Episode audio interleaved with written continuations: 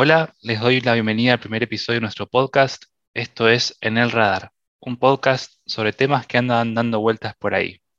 Yo soy Esteban y aquí me acompaña Ulises. El tema de hoy es la privacidad.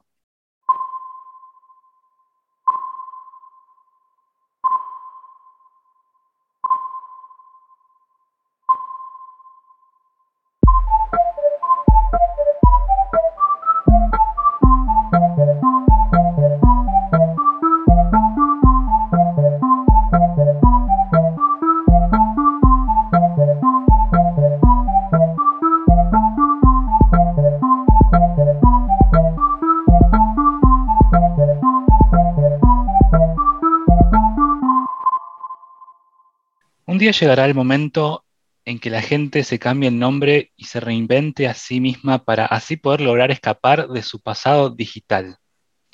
Esto lo dijo Eric Schmidt, el ex CEO de Google, y lo dijo mientras todavía era el CEO en el año 2010. La idea un poco de este episodio es quizás eh, preguntarnos, bueno, lo, que decíamos en la introducción, o sea, ¿qué es la privacidad? Porque muchos, probablemente casi todos nuestros oyentes sepan del tema, por lo menos lo hayan escuchado porque ya tienen acceso a un podcast, ¿no? Más o menos tienen una idea, pero quizás no mucha gente se pregunta bien, bueno, ¿quién administra la privacidad? ¿A dónde van mis datos? ¿Qué se hace con eso? ¿Qué no? Un poco la historia de dónde viene todo eso, ¿no? O sea, que alguna vez se plantearon este tipo de cosas, digamos, que este, hasta dónde llegan estos planteos de la gente, ¿no? ¿Qué te parecía? Sí, totalmente. Es un fenómeno contemporáneo al menos estar tan preocupados por la privacidad. Está ligado a, sin duda, la tecnología, a la capacidad de procesar muchos datos, a la capacidad de las empresas y de los gobiernos de generar muchísimos datos también y de capturarlos, a interconectar redes. Y a veces pensamos que este problema surgió ahora, pero ya vamos a hablar un poquito sobre eso. Las primeras leyes de privacidad tienen más de 100 años y hay ideas de privacidad, o al menos como esferas privadas separadas de las esferas públicas, desde la época de los griegos, ¿no? Sí, tal cual. De hecho, bueno, si nos remontamos un poquito a la historia, porque esto es algo que nos gusta hacer un poco en este podcast, ya para que sepan que es un poco remontarnos a la historia para entender de dónde vienen las ideas, de dónde viene eso que hoy, por ejemplo, conocemos como privacidad, ¿no?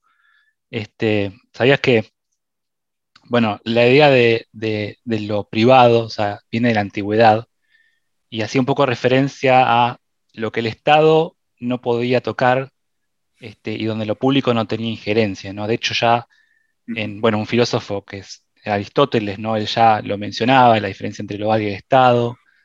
Después, muchos, bueno, prácticamente en el siglo XVII aproximadamente, después eh, John Stuart Mill este, habló esta idea de la intrusión de la ley y de la censura, y decía él puntualmente que provocaban, o sea, que reducían la felicidad del, del individuo, ¿no?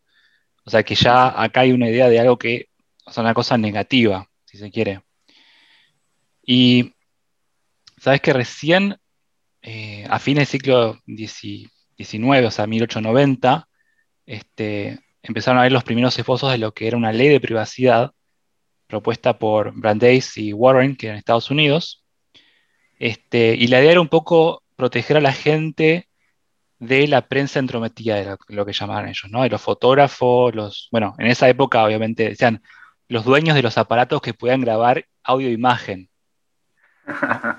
Imagínate que estamos hablando de hace mucho tiempo atrás, pero ya se estaba pensando en esto. Mira qué curioso. Eh, entonces decía que, decían ellos que, digamos, la grabación indebida de esto generaba eh, esta cosa, situaciones negativas para el individuo porque eran usados para chusmerío y ya se empezaba a pensar en la idea de comercializar, ¿no? Y acá viene quizás, para mí lo que es más importante de todo esto, esta cosa de, de de qué hacer con los datos, qué hacer con esto de la privacidad, o dónde termina todo esto. Curioso esto, ¿no? De pensar que los avances tecnológicos de la época hicieran ya pensar en cómo proteger la privacidad de los individuos y al mismo tiempo ya estaba ahí la idea de que los datos privados pudieran comercializarse, ¿no? Totalmente. es exactamente eso lo que está pasando hoy en día. Totalmente, totalmente. Bueno, ahí también está la tecnología, ¿no? Porque ya se empieza a desarrollar un poco los medios, este, o sea, en esa época obviamente recién empezaba todo con el tema de lo audiovisual, ¿no? Pero, pero fíjate vos cómo la tecnología ya empieza a tener importancia y bueno, por ahí un poco se puede ir hilando todo esto, o sea que mientras más avanza la tecnología, parece ser que más complicaciones hay en este sentido, ¿no? Después, sabías que en el año 60, a, partir de, a fines de los años 60, este, empieza a haber cuestiones legales, porque hasta ese entonces sí existía el tema de la privacidad, todo esto, eh, como lo dijimos recién, pero no entraban dentro del marco legal, o sea, no, había casos puntuales de gente que se quejara por este tipo de cosas o, demandas judiciales, ¿no? Entonces empiezan a ver los primeros casos de robo de identidad, ya a fines de los años 60, estamos hablando. Eh, y bueno, después, eh, la última distinción que quizás me gustaría decir es, esto, o sea, eso se transforma un poco, ¿no? Este, eh, ya después cuando empiezan a aparecer las redes sociales, las tecnologías, ya se empieza a hablar más del usuario y eh, de, los servicios, o sea, lo que consume el usuario. O sea, me, sumo a tal cuenta, a tal abono, eh, a tal red social, ¿no? Así que bueno, eso es un poquito, digamos, de dónde viene el concepto de, de lo que entendemos hoy como privacidad. Eh, volviendo muy al principio, cuando mencionaste esto de Aristóteles y la distinción entre el hogar y el Estado, eh, creo que la distinción, hablando de Estado, hablaba puntualmente de la polis, ¿no? De la ciudad, o sea, en donde ocurría la política, en donde ocurrían los debates, en donde finalmente las personas se congregaban. Y para mí eso es muy interesante de verlo también en retrospectiva, porque eh, hablamos mucho de anonimato, hablamos mucho de eh, cómo la, privacidad es una, eh, estaría protegida si fuéramos anónimos, y en la polis es donde ya no podemos serlo. Eh, sí. sí. Y creo que, mucho de lo que nos pasa con esto de, las, de los datos que circulan sobre nosotros es que, bueno, somos muy fácilmente identificables. los casos de robo de identidad eh, creo que tienen que ver con esto también. Sí, parece como que hay un desarrollo de, mismo de la sociedad, ¿no? Que va en esta línea, digamos, como que mientras más creación de medios, más intercomunicación, más, entre comillas, juntos estamos todos y todas, ¿no? Eh, justamente más nos acercamos al riesgo de perder la privacidad porque en realidad estamos entrando más y más en este juego, si se quiere, de la, de la sociedad interconectada todo el tiempo además, ¿no? Porque esto es full time, todo el tiempo. Sí, tal cual. Yo me pregunto si eh, sociedades que, bueno, no se juntaron alrededor de grandes grupos humanos, no se organizaron, o sea, se organizaban por ahí en grupos más pequeños, casi tribales, existe una idea de privacidad. Mm sociedades en donde viven todos alrededor de un fuego, por ponerlo de alguna manera, o hay familias enteras viviendo en un espacio muy reducido. Eh, me pregunto si se valora la privacidad de la misma manera ¿no? que lo hacemos nosotros. Para nosotros es muy importante, estamos rodeados de muchos, mucha gente desconocida y eh, hay este factor de, bueno, no quiero compartir con estos desconocidos todo lo que yo hago y todo lo que soy, quiero poder elegir en sociedades más pequeñas quizás esa posibilidad no existe y quizás el concepto de privacidad, por lo tanto, tampoco existe. Sí, tal cual. Tal cual.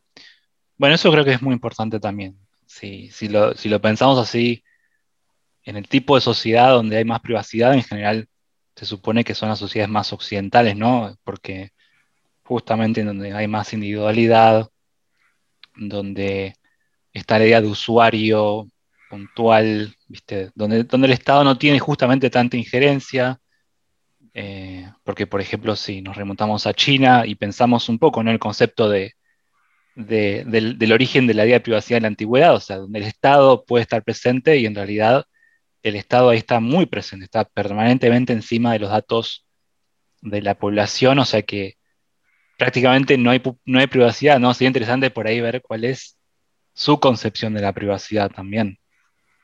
Este... Sí. Sí, el caso de China es muy singular. Justo estaba leyendo eh, la ciudad de Shenzhen, que es, le llaman la Silicon Valley de China, que es mucho más que un Silicon Valley porque no solo tiene a los genios del software, sino que tiene al lado las empresas, las fábricas donde se produce todo el hardware del mundo, básicamente. Y es una ciudad además sumamente tecnologizada, que tiene cámaras interconectadas en todo el, todo el espacio público, mm. donde además, eh, bueno, los chinos tienen, así como nosotros tenemos un WhatsApp, un Uber, un mercado pago, bueno, ellos lo tienen asociado a una sola aplicación a la que el gobierno chino tiene eh, acceso. Y cuentan leyendas del tipo de, si vos cruzas mal la calle, las cámaras reconocen tu cara y te mandan una multa a tu celular hmm. antes de que termines de cruzar la calle. O sea, ese nivel de cibervigilancia y falta de privacidad se puede llegar en hmm. China. Mirá, qué bárbaro. Uno a veces no se da cuenta en cuántas áreas está todo esto y uno a veces no lo ve. Este, depende, por supuesto, muchísimo de los países. Quizás el ejemplo de China sea uno de los más este, extremos, si se quiere, eh, pero está en varios países, está en varios lados, aparecen varias situaciones. Em, por ejemplo, bueno, en mi visita, una vez visité Londres, Inglaterra, y allá está lleno de cámaras. Las famosas CCTV, que son básicamente cámaras de vigilancia que están por toda la ciudad, por todos lados, y te puedo asegurar que cualquier incidente que haya lo van a tener grabado porque es impresionante, es realmente impresionante, eh, hasta el punto que había escuchado que en un momento querían poner cámaras en los baños de los shoppings, imagínate. Después... Ah, fue por el caso del, que supuestamente había armado una bomba en un baño. Sí, sí. Algo así me suena, ¿no? Sí, sí, sí, sí. Sí, porque claro, o sea, si pensamos obviamente en la paranoia del terrorismo, obviamente que, que, en ese sentido, bueno, uno puede decir, bueno, quizás tenga sentido, pero en realidad de vuelta, o sea, que haya una cámara, ¿cómo te sentirías vos si hubiera una cámara en un baño de un shopping? Sería... Sería nefasto. No podría hacer la mitad de las cosas que hago en el baño del shopping. Tal cual. Y eso, y eso que no hago cosas tan raras, eh, creo que lo que hacemos la mayoría, pero me remite mucho a esta idea que también se habló en ese momento y ¿Te acordás del Patriot Act en Estados Unidos también, que cercenaba muchísimas libertades individuales, entre ellas, bueno, un poco la privacidad, porque las agencias de, vigilancia de Estados Unidos podían acceder a un montón de datos personales y a monitorear, a monitorear a los ciudadanos. Y lo que se decía en ese momento era, bueno, la amenaza del terrorismo es muy grande, eh, tenemos que encontrar el equilibrio y esta frase que a mí nunca me gustó mucho es, si no estás haciendo nada malo, no tendrías por qué preocuparte. Eh, ¿Vos cómo crees que se resuelve eso? Eh, bueno, a ver, eso quizás habría que pensar un poquito en cómo funciona la cosa psicológica de, cómo te sentís vos, como, bueno, si vas o no a hacer una cosa delictiva, si vas a hacer algo que está mal, si el Estado la verdad que no soy experto en el tema, este, pero yo personalmente creo que esas, eso iría por el lado de, generar miedo en la gente para que no haga nada malo, entonces que todos se porten bien y quizás podríamos decir, bueno, si todos se portan bien no tendría que haber seguridad. Eh, es complicado el tema, es muy complicado. Sí, sin duda. Eh, tiene un efecto disuasor el hecho mismo de sentirse vigilado, ¿no? Entonces, a, mí lo que me, preocupa, o creo que nos preocupaba mucho en ese momento, era con las conductas individuales sin duda se ven modificadas, ¿no? Por el hecho de saberse observado, por el hecho de saber que nuestra intimidad está siendo violada. Sí. Y bueno, a partir de, esa premisa, eh, creo que hay, bueno, estados que por ahí son más, no sé cómo llamarlo, menos eh, vigilantes sí. que otros, o que dotan a, los ciudadanos de mayores márgenes de acción, quizás. Porque lo interesante de la privacidad es que está en todos lados. O sea, ya en este, en el mundo que vivimos, de vuelta, quizás occidental, ¿no? sociedades ya con, con una digitalización avanzada, está en todos lados, no puedes evitarlo. Eh, pero, por ejemplo, vos sabés que en Alemania, este, recién hasta hace poco eh, se usaba bastante el tema del efectivo, eh, incluso en comercios grandes, porque la gente usa muy poco la tarjeta de crédito. ¿Por qué? Porque tienen una concepción de privacidad totalmente distinta a la que por ahí tenemos, no sé, los argentinos, ¿viste? O, latinoamericanos, digamos. Este, entonces sienten que, sentían que pagar con tarjeta era como invadir la privacidad porque automáticamente el supermercado sabe lo que estás comprando, eh, bueno, todo lo que implica eso, ¿no? Eh, pero es, es, muy curioso porque es algo como muy normal, o sea, es una tarjeta de crédito también uno piensa, bueno, es un país eh, más desarrollado o no, pero seguro que tiene tarjeta. Bueno, no, sabes que hasta hace 3, 4 años la tarjeta no era tan común y recién ahora con la pandemia es como que la gente empezó a virar ya por una cuestión de salud, te diría, de no tener que manejarse con, efectivo tanto en la mano. Este, pero es muy curioso, entonces ahí ves este, cada país cómo se va desarrollando. Y, y otro dato anecdótico para, eh, esto se remonta mucho más atrás al tema de la Segunda Guerra Mundial, este, en donde el régimen eh, nazi lo que hacía era justamente eh, guardar información y recaudar un montón de datos sobre, los, sobre la gente para después usarlo como base de datos para poder bueno, encontrar a las víctimas y, hacer todos los crímenes que, que ya son conocidos. ¿Cómo sale la idea de eso? O sea, como, bueno, termina la Segunda Guerra Mundial y los alemanes dicen, bueno, basta, tenemos que revertir esta situación al punto tal de que exageran, parece que exageraran un poco las cosas y llegaran a tanta tanto cuidado por la privacidad, ¿no? Sí, mira, me acabo de enterar de, esto, o sea, sabía que los alemanes, en comparación con el resto de los europeos, usaban muchísimo más el efectivo en lugar de otros medios de pago. O sea, ahora ya ni, ni siquiera necesitamos tarjetas, ¿no? plásticas, cartones plásticos. Antes, ahora puedes usar el celular incluso y entiendo que los alemanes están muy bajos en ese tipo de, eh, tecnologías, ¿no? En cuanto a la adopción de esas tecnologías. No sabía que se remontaba por una cuestión cultural a la Segunda Guerra Mundial. Sí. Eh, Pero es, importante, creo, este tipo de cosas porque justamente, viste, ahí decís, bueno, de algo viene, ¿no? De algo viene esta idea de, de dónde viene tanta, tanta o tan poca privacidad que tiene la gente este, y después también, de otro lado, o sea, en Estados Unidos es donde, es probablemente donde menos se aprecia la privacidad, porque yo estaba viendo un poquito cómo era el tema de las estadísticas y todo eso, y la gente en general, eh, o sea, poca gente le, da interés al tema de la privacidad, y viste que ahora salieron un montón de softwares que te permiten controlar un poco eh, qué hace el website, o sea, la página donde estás, Sí. ¿Hasta qué punto puede tomar información tuya o no para usarlo para una base de datos mayor? Sí. Eh, eso es bastante, bastante popular ahora, pero es de aquí que los, eh, los norteamericanos no le dan tanta importancia a eso y es muy bajo, creo que a, algo así como el 10% de la población solamente este, admitió haber salido, o sea, tratado de evitar que sus datos fueran acumulados. Mientras que en Alemania, en Europa, por ejemplo, el porcentaje es muchísimo mayor. Este, pero bueno, es, interesante cómo, cambia por todos lados. Sí, yo creo que ahí esto es una impresión, pero Estados Unidos o los ciudadanos de Estados Unidos se, se caracterizan, o sea, la formación del país se caracteriza por una desconfianza hacia el Estado.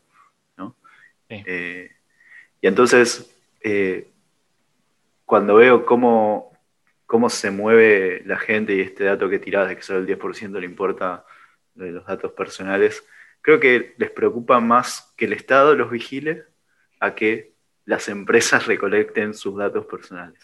Es decir, no le tienen temor a las grandes corporaciones, eh, o al menos ese parece ser el caso. Sí, sí, tal cual. Y bueno, justamente haciendo un poco de referencia a este tema, este, vos sabés que hay un par de, estudios que se hicieron sobre cómo se maneja el usuario y cómo reacciona el usuario ante este tema de la privacidad. Y hay un, paper que leí de Taylor Roger del año 2017, muy interesante, que habla sobre el tema de la paradoja de la privacidad, ¿no? Eh, y dice algo así como que el usuario, o sea, mucha gente se preocupa de no poder controlar sus datos, de qué datos se manejan o no de esa persona. Pero al mismo tiempo tienen esta necesidad de apetito por los productos, dice el autor, de las redes sociales, ¿no? de consumir los servicios de eh, que justamente estos servicios solamente son otorgados a partir de que uno sube sus datos. Entonces, a mí me pareció muy interesante esta idea de la paradoja, porque justamente hasta qué punto uno realmente se preocupa por la privacidad eh, y cómo uno pone en la balanza eso, y aún así actúa y, y, se asocia a las redes sociales, sea cual sea.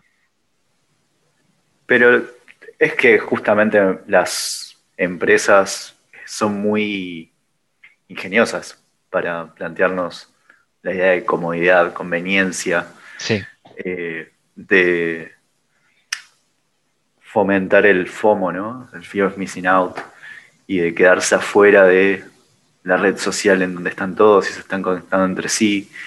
Y creo que ahí es donde el cálculo que hacemos eh, termina siendo casi un chantaje de parte de las empresas.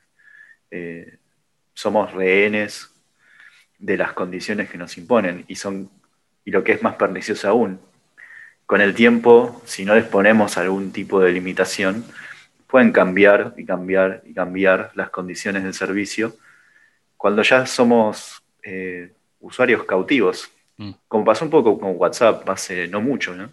Tal cual. Eh, nos obliga a unas condiciones bastante draconianas, donde tenemos que ceder datos que después pueden ser usados por terceros servicios. Un poco para los que no, no están tanto, ¿no? Pero a principios de este año, eh, WhatsApp lanzó sus políticas, sus nuevas políticas de privacidad que se iban a aplicar más adelante en abril. Eh, y aseguraban que los datos no iban a ser leídos por, terceros y que no se iban a, a otorgar a empresas que, podían lucrar con eso. Este, pero había un punto en controversia que era que todo iba a estar conectado con Facebook este, y que se iba a poder usar información tuya como tu número de celular, para, todo para mejorar el sistema de publicidad, ¿no? Hubo un revuelo tal que la plataforma Telegram superó los 500 millones de usuarios eh, en un mes prácticamente. Y, y fue, fue impresionante. A mí realmente me, impactó muchísimo el tema de, lo que pasó con WhatsApp. A ver, ¿qué se puede hacer? ¿No? Creo que todos nos preguntamos. Bueno, perfecto. Digamos que el tema de la privacidad es complejo y es un problema. ¿Qué hacemos? Bueno, no es fácil. gran pregunta. No, no es fácil, no es fácil. No. Eh, en primera instancia, pensarlo. Eh, pensar, bueno, todo lo que perdemos y todo lo que le cedemos a empresas gigantescas que además no tienen parangón en la historia, ¿no? El, el, poder que pueden amasar y la capacidad de torcer o de moldear la vida de las personas y que no tienen ningún tipo de accountability el mismo sentido que puede, ahí puede tener un gobierno donde yo puedo votar o dejar de votarlos. Eh, o sea, esto ya no se trata, o sea, no puedo dejar de usar un montón de cosas. No puedo dejar de comunicarme con otros seres humanos, entonces no puedo dejar de usar WhatsApp. No puedo dejar de conectarme, quizás es mucho más difícil mi vida si no tengo Facebook. Y ya ni hablar los celulares, ¿no? Sí. Eh, no puedo dejar de usar un celular hoy en día. No, es interesante esto que decís de que, de que quizás el primer paso es entenderlo, ¿no? Entender toda esta situación y saber puntualmente a dónde van todos esos datos. De hecho, una de las iniciativas que se trataron de hacer es justamente eh, lograr que el usuario esté más informado y sepa a dónde, a dónde van sus datos, o por lo menos qué no se va a hacer con sus datos, que no se van a distribuir con terceros eh, para marketing o cualquier otro fin. Este, y de hecho, no sé si te diste cuenta, pero creo que desde el principio de, año, de este año, cada vez que entras a, una página nueva, un sitio web, te pide, te pregunta automáticamente si estás de acuerdo en compartir ciertas cosas con los cookies. Sí, sí. En algunos lugares es te bloquea directamente poder seguir leyendo si no aceptas eh, esas cookies. Sí, sí, sí. Lo curioso de todo esto es que yo pensaba, yo estoy muy acostumbrado a usar Google, ¿no? supongo que vos también, para buscar y para hacer un poco de, research o, bueno, necesitas información sobre un tema y lo primero que haces es googlearlo. Eh, y yo por, personalmente habría 25 páginas a la vez. Y la verdad que tener que leer 25 páginas y cada una tener que hacer clic, mi impresión personal es que te lleva bastante tiempo, eh, porque la mayoría, la mayoría tienen esta opción que te dicen guardar y continuar, es decir, que podés no aceptarlas, o sea, prevenir que tus datos sean mandados a terceros, así nomás, y para eso hay una opción, pero hay unas que no, hay unas que son, digamos, más inteligentes y tenés que deseleccionar vos la opción para poder evitar eso, digamos. Y eso te lleva tiempo, eso te lleva menos dos, tres minutos por página. Claro. Este... Llega un momento en donde es tan incómodo que terminás de nuevo siendo un rehén de esas condiciones. Es totalmente contraproducente. Eh, yo me quedé pensando igual como algo esperanzador, entre comillas, eh, porque hay una lucha entre las megacorporaciones de la tecnología una, y la privacidad es ese nuevo campo de batalla este año Apple empezó a, remarcar mucho su, diferencia respecto de, las otras en que respeta la privacidad de los usuarios. Es más, los spots publicitarios que salieron el mes pasado, o en abril, hablan de privacidad. Eso es iPhone.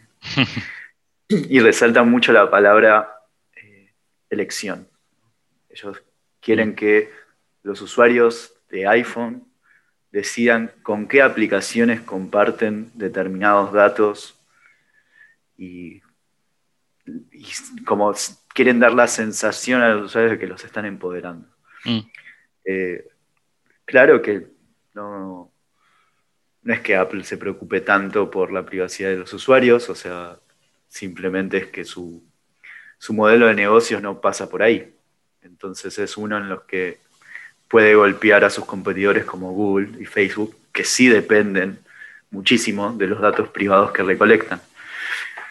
Eh, volviendo al qué hacer, ojalá que no dependamos únicamente de las eh, peleas entre gigantes de la tecnología, que digamos todo lo que y que no dependamos solo de, bueno, qué celular me terminó comprando. Pero sí creo que hay una luz de esperanza en decir, bueno, no, hay, no es que hay necesariamente un desarrollo lineal en toda esta historia, ¿no? Sí. No necesariamente estamos yendo hacia lo que hablábamos bastante al principio, a esa China distópica, en donde absolutamente todos los datos de todo lo que hago a través del celular, que además es donde hago todo, eh, queda disponible para una entidad que puede eh, castigarme por cosas. Sí. Necesariamente estamos yendo allá, pero bueno, no sé. Esta, esta lucha también es política y ojalá no, no quede solamente voy a comprar un iPhone. de un Android. Eso no es lo que queremos decir para que queden claros, porque parece que le hiciéramos la propaganda, pero para nada. Eh, sí, estoy de acuerdo con lo que sí totalmente. Eh, de todas maneras, bueno, como datos, ¿no? Que googleé un par de datos, irónicamente, eh, pues es que, para que sepa la gente, digamos, 2.65 mil millones de usuarios usan Google Chrome. O sea, estamos hablando que prácticamente un tercio o un cuarto de la población mundial usa Google Chrome. ¿sí? Facebook genera 4 petabytes de data por día. Petabyte, un petabyte equivale a mil, perdón, un millón de gigabytes. Este, recordemos que una computadora estándar tiene, ¿cuánto? Eh, ¿Mil? O, bueno, más o menos, ¿no? Un tera. Sí. Esto ni, tiene comparación. Y bueno, otro dato anecdótico que en, el año 2020 se enviaron en total 360 mil millones de emails. Este, 360 mil millones de emails, ¿no? O sea que tenemos que agregar los ceritos atrás, así que son un es muchísima información, muchísima información. Este, y creo que tomar conciencia de eso este, es un paso indispensable, pero a, su vez eh, es necesario también que yo creo que los organismos, ¿no? las, eh, entidades, ya sean empresas, Estado, o organismos justamente creados especialmente para proteger la privacidad de los usuarios, ¿no? Para que se ocupen de esta mega data, porque está bien, el usuario puede hacer o puede no hacer, pero en definitiva, como decís vos, tenemos que trabajar con el celular. O sea, sea para bien o para mal, prácticamente, eh, digamos, muchísima gente necesita el celular para trabajar. Y si una persona no usa ese celular, no te compres un celular porque así podés estar fuera del sistema y las empresas terminan perdiendo, yo no creo que sea, no, es viable una palabra, ¿no? Entonces, por eso es quizás importante que, está bien, el usuario tiene que tener conciencia, pero a su vez tiene que haber de algún otro lado alguna ayuda, este, si no es prácticamente imposible. Sí, totalmente. Tenemos que pensar cuáles son esas agencias que le pongan un límite a la recolección de datos porque el procesamiento de datos va a seguir subiendo, es decir, se, abarata todos los días la capacidad de procesamiento de datos. Entonces, también, si hay más capacidad para procesarlos, va a haber más interés en generar más y más datos y empezar a cruzar datos biométricos con mm. patrones de consumo, con localización en tiempo real, ¿no? Eh, eso es lo que de alguna manera hay que evitar. Sí. Bueno, pero hay, hay, cosas que se hacen. Lo que pasa es que en general no, no salen tanto a la luz, pero no sé si alguna vez te pusiste a, jugar un poco con el Google, con el Street View del Google. Yo alguna vez lo habré hecho, digamos, cuando tenía un poco de tiempo libre. Em, y vos sabés que si te metes en Alemania y empezás a ir un poco por las calles, vas a ver varias veces que está borrosa la imagen, o sea, que están, la han recortado, la han hecho el proceso de, borrado, digamos. Y esto es porque eh, cuando empezó toda la movilidad de Google Street, del Google, del Street View, perdón, eh, el, Estado, digamos, un organismo justamente eh, que es el, organismo encargado de administrar, digamos, los datos en Alemania, por así decirlo, ¿no?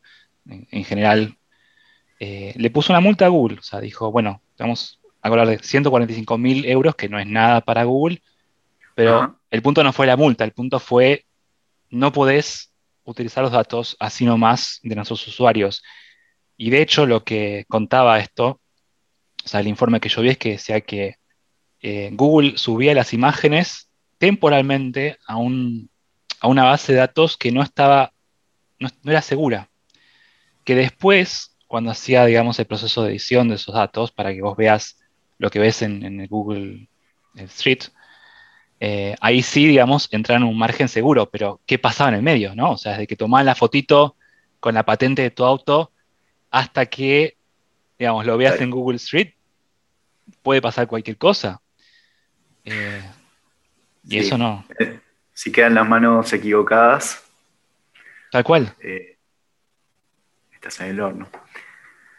Tal cual. Pero bueno, este, nada, quizás como decías antes, eh, la idea no es este, pensar en términos conspirativos y distópicos, todo lo contrario, me parece que es, un tema súper interesante y hay hay poca información, creo, a veces sobre las cosas positivas que se tratan de hacer, digamos, eh, y sobre todo cómo tomar conciencia para, yo qué sé, cambiar los propios hábitos de uso o, pensar en que en algún momento esto puede irse moldeando. De hecho, mi impresión es que hubo un cambio en los últimos años, digamos, que no es tan fácil como era antes para las empresas recaudar información, por ejemplo. Sí, Sí, creo que ese cambio, o al menos esos debates se están empezando a dar. Hay nuevas legislaciones en algunos lugares clave que van a ayudar a, bueno, tener algún control más sobre nuestros datos personales que pululan por la red. Eh, perdón si vuelvo a China y estoy reiterativo con esto, pero justo está por entrar en debate en China una nueva ley sobre protección de la privacidad y es muy interesante porque va a reconocer la, protección de la privacidad post-mortem. Es decir, si las familias del fallecido o fallecida van a poder decir qué hacer con esos datos. Eso me parece que si sale a la luz es un también esperanzador. Qué bárbaro. Sí, junto con otras legislaciones también me parecen muy eh, de vanguardia, como el derecho al olvido y poder decir qué es lo que, cómo nos presentamos ¿no? hacia otros. Que por cierto se, votó en Argentina también, eso yo no lo recordaba, pero es una ley que está vigente en Argentina en el 2006. ¿Ah, sí? Sí. Eh, los usuarios pueden pedirle a Google que baje resultados de búsqueda con su propio nombre cuando no quieren aparecer en, mm. esos índices, ¿no?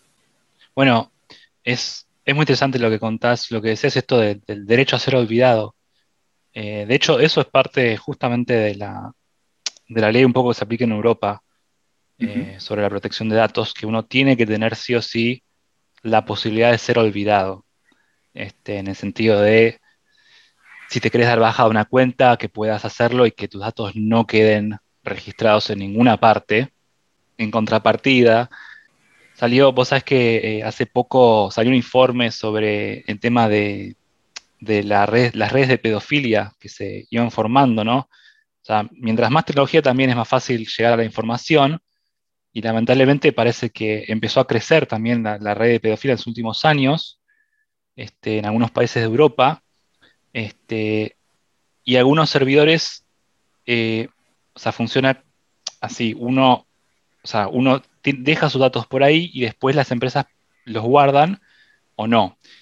Y la ley a veces dice que solo máximo una semana se puede guardar los datos. Entonces, para traquear o para registrar quién entró a tal lugar es más difícil para la policía. Por ende, para poder agarrar estas redes, digamos, de, pedofilia, digamos, era, es mucho más complicado. Entonces, lo interesante de esto, volvemos un poco a lo que decíamos al principio. Bueno, pero ¿hasta qué punto no queremos la seguridad, ¿no? ¿Hasta qué punto no necesitamos eh, que nuestros datos sean registrados? Pero bueno, interesante. Creo que es un tema muy interesante para, pensar y necesario también de pensar. Este, y reflexionar un poquito sobre los propios consumos y los hábitos, ¿viste? En los que uno se maneja, lo que uno hace y lo que uno no hace. Este, porque también está el tema social, obviamente que si todos tus amigos y tus amigas tienen Facebook, entonces uno se va a sentir más proclive a tener una red social. Eso es absolutamente entendible. Eh, pero está bueno quizás pensar, bueno, una cosa es tener Facebook, otra cosa es pasarme dando, subiendo información mía en cualquier lugar donde me lo pidan. Eh, y porque sí, ¿no? Este... Sí. Y otra cosa todavía más diferente es que después Facebook, con esos datos que yo subo voluntariamente solo para usar en Facebook, se los venda a otras personas o lo use para otros fines que me son ocultos. Claro. Exactamente. Como último caso, eso, eh, justamente a, principios del año 2010, las empresas empezaron a utilizar Facebook para evaluar a sus posibles empleados, o sea, la gente que se postulaba, digamos, ¿no? Vos buscabas un trabajo y, el empleador hacía, te registraba básicamente el Facebook y veía, entre comillas, qué tipo de persona eras eh, y sacaba una especie de prejuicio tuyo. Eh, es terrible. O sea, es eso, terrible. Sí, sí, sí. Justamente eso es un ejemplo de, digamos, hasta qué punto se puede mal utilizar eh, el tema de los datos, ¿no?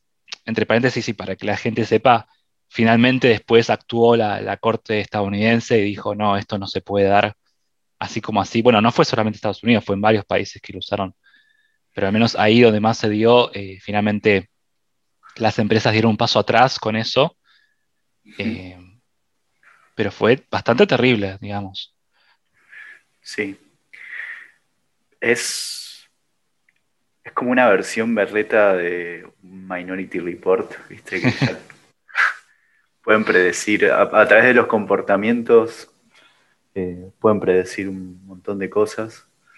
Perdón, no tenía tanto que ver, pero me, hizo acordar. Eh, Facebook tiene tantos datos sobre el, uso agregado de millones de usuarios que sabe o que puede predecir con un alto grado de acierto eh, cuando dos personas están empezando a conocer, cuando se ponen de novios, cuando se están por separar, cuando hay uno que está eh, siendo infiel. Y de la misma manera creo que podrían estar prediciendo eh, cómo un potencial candidato o empleado se va a desempeñar en el trabajo. Y eso es muy pernicioso. Yo creo que nunca podría aplicar, eh, o sea, postularme ni para Facebook ni para Google y quedar porque lo que busco es tremendo. tal cual, tal cual. Sí, es, un poco tenebroso pensar este, en hasta qué punto este tipo de cosas se pueden llevar adelante, ¿no?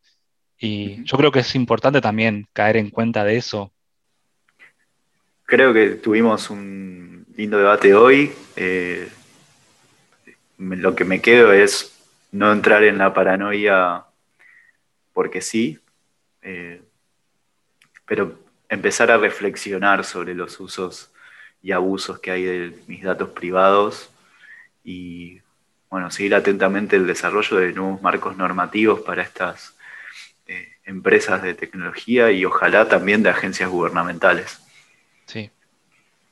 sí. Y yo agregaría un pequeño tip para para los usuarios normales, digamos, eh, que está bueno tomarse a menos un minuto de cuando tenés algo nuevo en tu computadora o tu celular de mínimamente escanearlo. O sea, no digo, yo sé que los contratos son increíblemente largos, esos contratos que nos da clic, pero ya con no hacer siguiente, siguiente, siguiente, siguiente, ya eso es un pequeño cambio por lo que por lo menos estás sabiendo que, que se te está instalando en tu dispositivo, ¿no?